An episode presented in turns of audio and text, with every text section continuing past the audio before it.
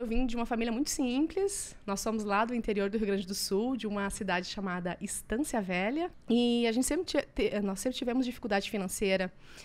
Só que desde pequena eu queria ter o meu negócio. Eu lembro que eu olhava aqueles filmes americanos onde as crianças vendiam suco de limão na frente da casa e meu sonho era fazer aquilo. Aí teve um ano que eu montei um bar na praia. Eu tinha 16 anos. O bar, então, ele não deu grana para nós, muito pelo contrário, ele deu prejuízo. Então, eu, a partir disso, eu fui fazendo vários negócios, né? Pequenos negócios. Eu sempre tentei, assim, ter várias coisas, né?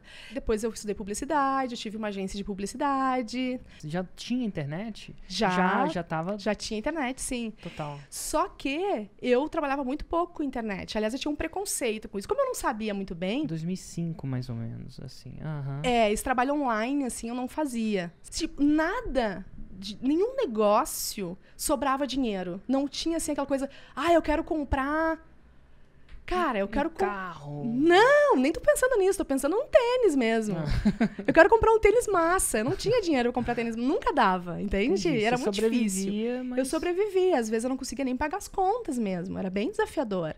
Então eu sempre tive problemas, assim, financeiro mesmo, né? De, de pagar as contas, às vezes eu conseguia pagar, às vezes não conseguia.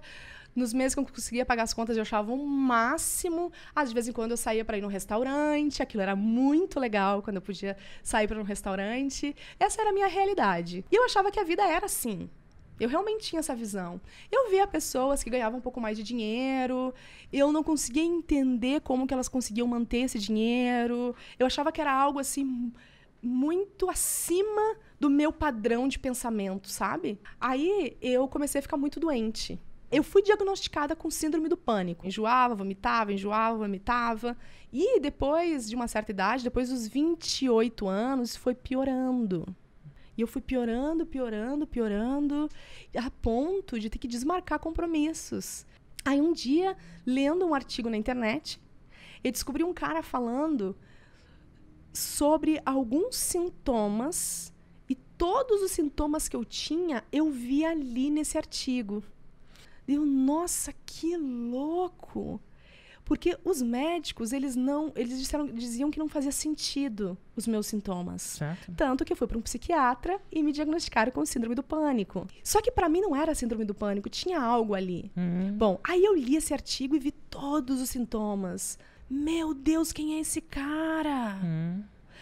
E aí esse cara era um cara chamado Gabriel de Carvalho. Então ele falava sobre alergias alimentares. Uhum. Uau, ninguém nunca falou comigo a respeito disso. Uhum. E aí, então, eu comecei a tirar aqueles alimentos. E aí, comecei a me sentir muito melhor. E aí, eu assim, nossa, como eu queria conversar com esse cara. E olha a coincidência. O cara era de Porto Alegre, da mesma cidade que eu. E aí, eu liguei para a clínica, onde ele trabalhava. Então, pedi para marcar uma consulta com ele. A agenda de um ano estava fechada. Uhum. E ele tinha uma fila de espera de 10 páginas. Eu pensei, eu vou botar meu nome. Não vai me chamar mesmo? E aí eu botei meu nome, mas eu queria a consulta com ele, Entendi. né? Paralelo a isso, eu já estava estudando nutrição. Porque ele já tinha feito uma transformação em mim. Eu já eu já estava transformada no sentido de, cara, nutrição é uma parada massa. Eu quero estudar isso, porque tem muita gente que sofre o que eu estou sofrendo e não tem a menor ideia do que, que elas estão comendo e que estão adoecendo elas. E aí eu fui estudar nutrição. Aí me chamaram para consulta com o Gabriel a secretária me ligou, era tipo umas oito e pouco da noite, e ela falou assim: Olha, amanhã às oito e meia tem um horário com o Gabriel. Tu topa vir? Gente! Pra quê, né? Eu larguei tudo. Tudo. Então eu fui, fiz a consulta com ele. E me encantei com o Gabriel, assim, né? Me encantei com a didática dele, com a forma dele de me atender. Aí ali eu pensei, meu, eu queria trabalhar com esse cara. E na segunda consulta com ele, eu falei: eu queria trabalhar contigo. E aí ele me disse: eu posso te oferecer um estágio, porque ele faz, sabia que eu estava estudando nutrição. Uhum. Um estágio não remunerado. E aí aceitei o estágio. Na cara? Na, sim.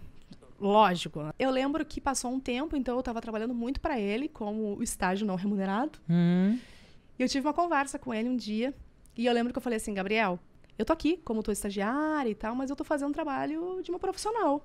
Uhum. Então eu gostaria que tu me contratasse. Uhum. E aí eu lembro que ele me perguntou assim: ok, e quanto que tu gostaria de ganhar? Hum. E aí eu falei pra ele o valor que eu achava justo pelo trabalho que eu tava fazendo. Você lembra? Sim, Quanto era? era 4 mil reais. Hum. E aí ele me olhou e disse assim: capaz. Aham. Imagina, isso é muito dinheiro. Eu não tenho esse dinheiro. Não Uhum. dá. Nossa, tu é incrível, gosto muito de ti, mas não, não tem a menor condição. Olha o que, que ele me fala. Olha todo o trabalho que eu tô desempenhando pra ele. E ele me fala que é muito dinheiro. Aí eu comecei a achar aquilo injusto. Aí eu mandei um áudio pra ele. Hum. Mandei um áudio pra ele e falei pra ele, Gabriel, tu tá achando caro porque tu não tá vendo o potencial do trabalho que eu vou desempenhar pra ti. Hum. O trabalho que eu vou dese- desempenhar pra ti vai aumentar muito, vai agregar muito valor no teu trabalho. E aí eu, tô, eu acho injusto tu achar que 4 mil reais é pouco por esse tipo de trabalho que eu tô te oferecendo. Nunca ninguém ofereceu um trabalho desse pra ti. E ele me disse assim, Gi, ah, tu é uma excelente vendedora. Tu tá contratada. E aí a gente começou a trabalhar junto, então. Aí, Érico, eu já te conhecia. Eu já te conhecia porque é, a Isis Moreira, Hum. na época ela comprou Fórmula. Eu lembro que ela me disse assim, Gi, olha só. Eu tô fazendo um curso de marketing digital.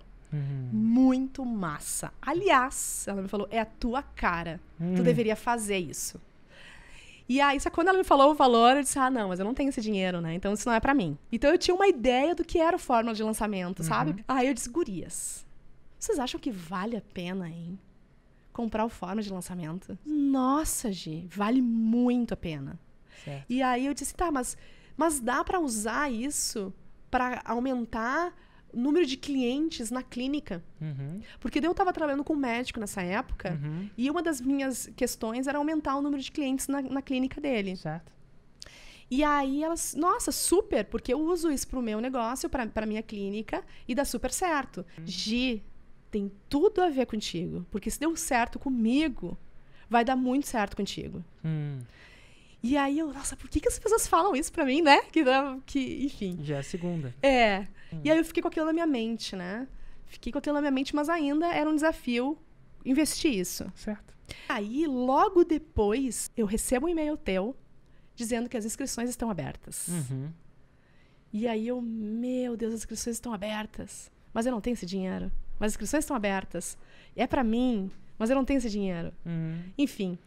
Aí eu lembro que um cliente meu, esse cliente que eu tava vendo pra aumentar o número dele e tal, de, O de médico. curso- o médico é. Ele assim, Gia, tu viu que abriu as inscrições pro fórmula de lançamento? Uhum. E aí eu disse, eu vi. Dele, aí, Gi, tu vai te se inscrever? E aí eu não queria dizer pra ele que eu não tinha grana. Certo. Porque eu tinha vergonha de não ter. Certo.